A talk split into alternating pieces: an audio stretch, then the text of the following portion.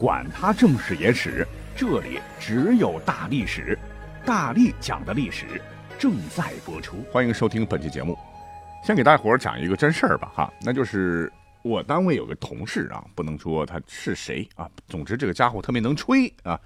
有一天呢，我跟他开玩笑啊，就是说如果呀，这个马云啊给你一个亿，让你吃一坨屎，你愿意吃吗？你你猜他怎么回答？他说。绝不是哥在这吹牛啊！我能把这个马云给吃破产喽！哎呀，这也是个奇葩呀！那相信大家可能跟我一样哈，这个身边呢老是少不了几个能吹牛的人，他们都是骨骼清奇啊，天赋异禀啊，呱呱呱吹起牛皮都是信手拈来啊，让人着实不服不行啊！所谓是天若有情天亦老啊，人不吹牛枉少年。我们是历史节目嘛，所以今天呢。就来讲讲一期啊，历史上这个牛皮吹得梆梆响的故事。那我们先来讲一个先秦的故事来暖暖场。那这个故事的主角是墨子和公输盘。墨子熟悉啊，兼爱非攻啊，一直都是帮助小国来守城。no 战争啊，要和平。那这个公输盘，你们应该也很熟，他呢就是鲁班。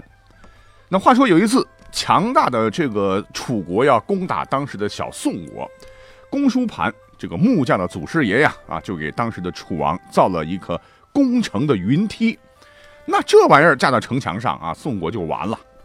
因为这个墨子非常同情宋国嘛，啊，听到消息之后呢，就赶紧从自个儿的住的这个齐国起身，然后行走了十天十夜，哎呀，累得个半死啊，才到达了楚国的国都郢。在楚王的会议室里呢，见到了公输盘，俩人呢就当着楚王的面呢开始演示攻防战。墨子代表宋来守城，公输盘代表楚国来攻宋，两个人就在这个沙盘上来进行推演。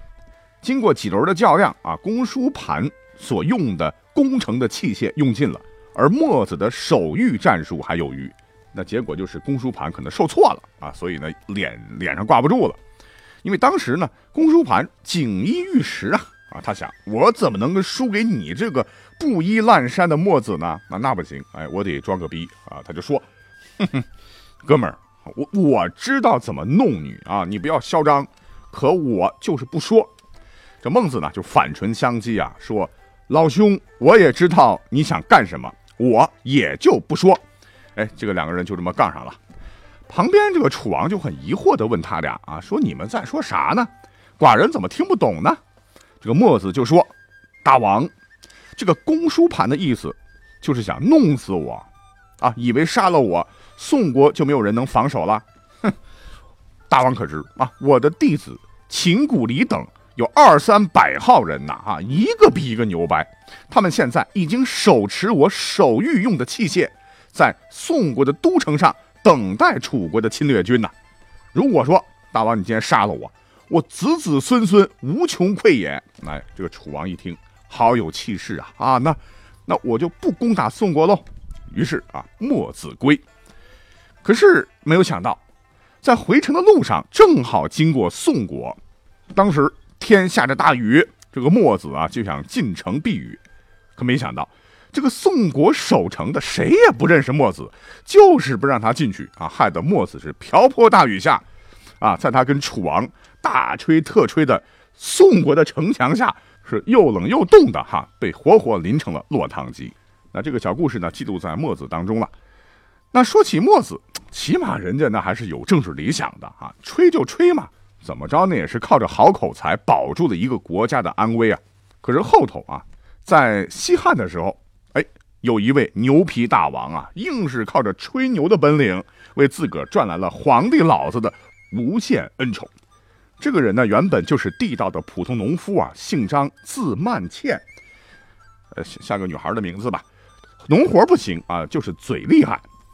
那么话说，在公元前一百四十一年的时候呢，这个汉武帝刘彻呀，刚刚继位，那他呢，是为了招揽天下人才呢，是面向全国发布了一个求贤令。也就是说，只要你有治国安邦的本领，不论出身，都可以参加官方海选，优胜者有钱有官。啊，你想啊，那谁不想当官呢？所以当时报名的人是络绎不绝啊，把当时的这个官府的门槛都踏破了。可这个姓张的这哥们儿呢，他也不着急啊，就在穷的叮当响的家里头，哎，琢磨了几天几夜，终于是想出了一个妙招。那一般情况下，你要去海选参赛啊，你得报名啊，啊，报你的这个姓甚名谁呀，什么学历呀，有啥特长啊，啊，重点是你对未来有啥规划呀，有啥治国安邦之策呀，最起码你得把这个皇帝老子捧一捧啊。可这位姓张的呢，哎，他不啊，他是剑走偏锋啊，直接写了一封超级长的求职信啊，据记载有十几万字。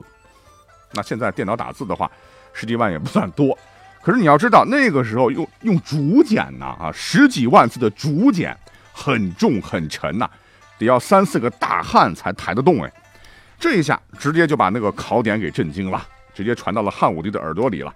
汉武帝一听，哦，既然有如此特别的考生，来，哎，把他的这个求职信抬来我看，哼哧哼哧哼哧啊，然后就把他的十几万字的这个竹简这个搬进了宫啊。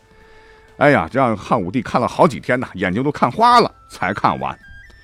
那这个求职信里边写的啥内容呢？概括成一个字儿，那就是吹。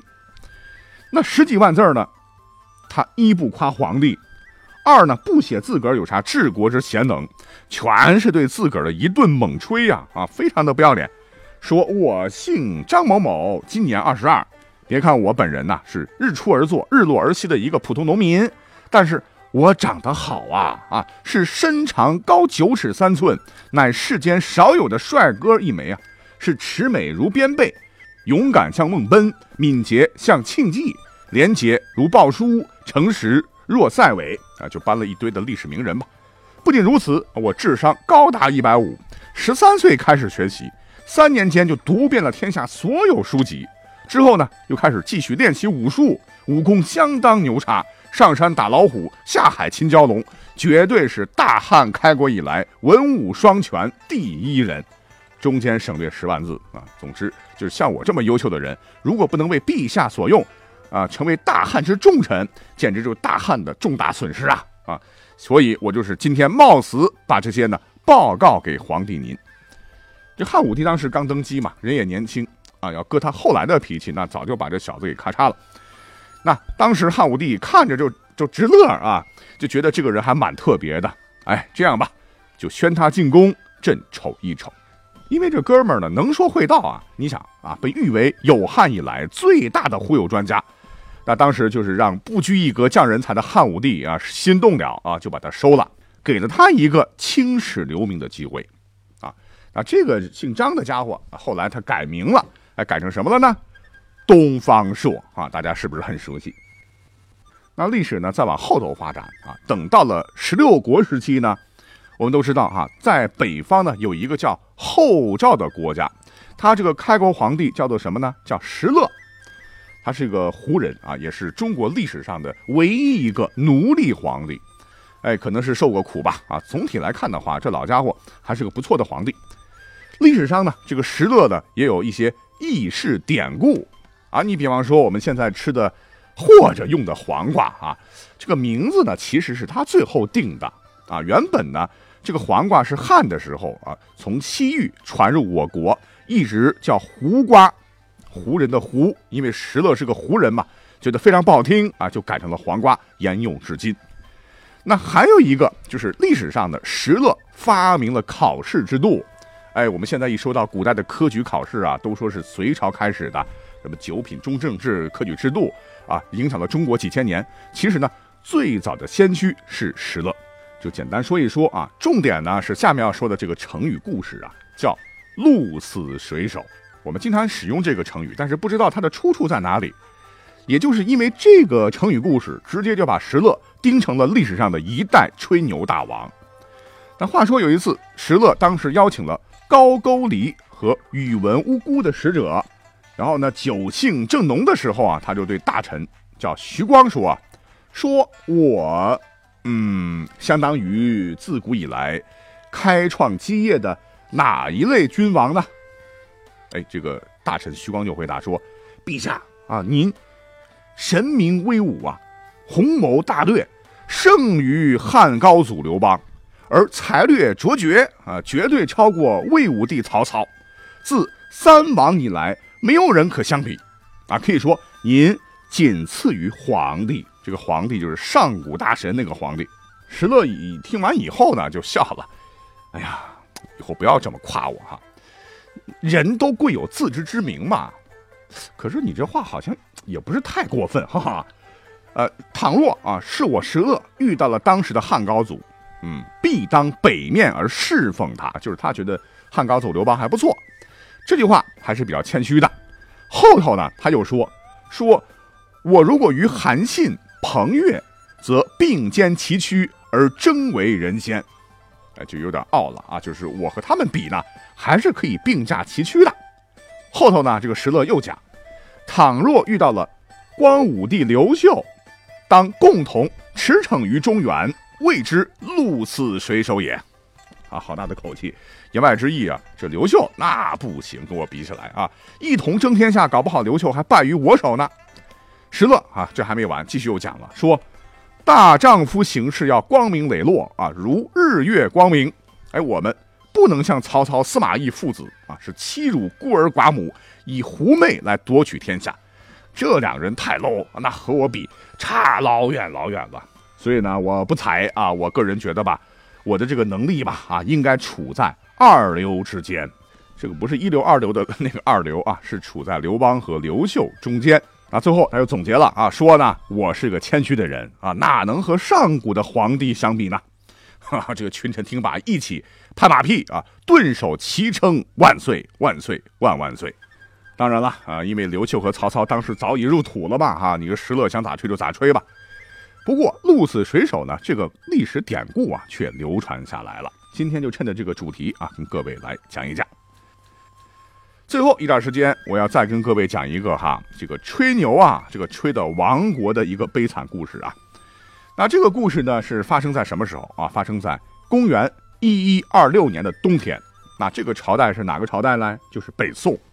这一年呢，当时的金国呀是举全国之力啊进攻宋朝啊，意图一口吞掉宋朝。在位的这个宋徽宗啊，一看局势不好，就把位置传给了宋钦宗。而宋钦宗呢，其实他也不想打，想跑。可是当时啊，汴梁被围啊，这秦王的军队一时半会儿到不了，让这个宋钦宗非常着急呀。啊，于是，在这样一个历史机遇下啊，有一个大忽悠登上了历史的舞台。这个人呢，就叫做郭京。哎呀，真是前无古人后无来者的一个人呐。这个郭京他原本呢是禁军中的一个老兵，老兵油子，没什么本事啊。最擅长的本领呢，那就是吹牛皮。自称啊，懂得六甲法，善于使神役鬼，有移山倒海、撒豆成兵、隐形潜身之类的能力，非常高科技吧。反正啊，这个吹牛皮不上税啊，想咋吹咋吹。可是偏偏呢，当时啊刚上任的这个北宋的尚书右丞叫孙富，他竟然信了啊，非常迷信，嘿，就把这个郭京呢推荐给了当时的皇帝。本来宋钦宗呢听着这事儿也也挺神啊，也是半信半疑，但是呢禁不住他爸，也就是当时非常崇信道教的这个宋徽宗的撺掇，哎，就把郭靖啊当成了救命稻草，任命他为防御总指挥，而且赏赐金帛数万。那这个大忽悠郭靖啊，一上任啊，就告诉大伙说：“别怕，哎，只要我一做法呀，天兵天将必助我一臂之力。那金国那帮蝼蚁肯定玩完。现在这个守城的士兵们都把你们的生辰八字报一报，要是跟我算的这个八字不合，就赶紧闪人。啊，好家伙，本来守城的将士还是不少的哈，但是绝大部分呢，跟郭京算的这个八字都不合。”那缺的人怎么办呢？就找一些无赖地痞啊，就放进来充数，大大降低了这个守城士兵的这个战斗力啊。然后在公元一一二六年十一月的某一天，这个北宋的这个汴梁城门突然打开啊，直接把这个金国人吓了一跳啊。一个原因就是我们是攻城的呀，我们围了这么长时间，就是攻不进去。哎，你今天怎么把门给打开了呢？这是怎么回事呢？正在这时啊，一方面这个城内是冲出了茫茫多的天兵天将啊啊，是画满了符咒啊，念的咒语啊，刀枪不入，刀枪不入就冲出来了。这金兵刚开始还有点懵，结果一交手，什么玩意儿啊？全都是青菜萝卜啊，就全给咔咔了。天兵天将啊，不一会儿就被杀了个精光。既然城门也开了啊，趁势金兵就呼啦啦的全都冲进去了啊。这时候再找城楼督战的这个郭靖，哈，早就跑到没影了。哈，那后面的这个故事，各位应该知道了吧？哈，靖康之难，北宋灭亡。看来呀，这个吹牛皮也不能无上限呢。哈，搞不好如果涉及到国家层面，后果是相当严重的。好，讲到这里呢，就把本期的节目内容全部讲完了。感谢你的收听，我们下期再会。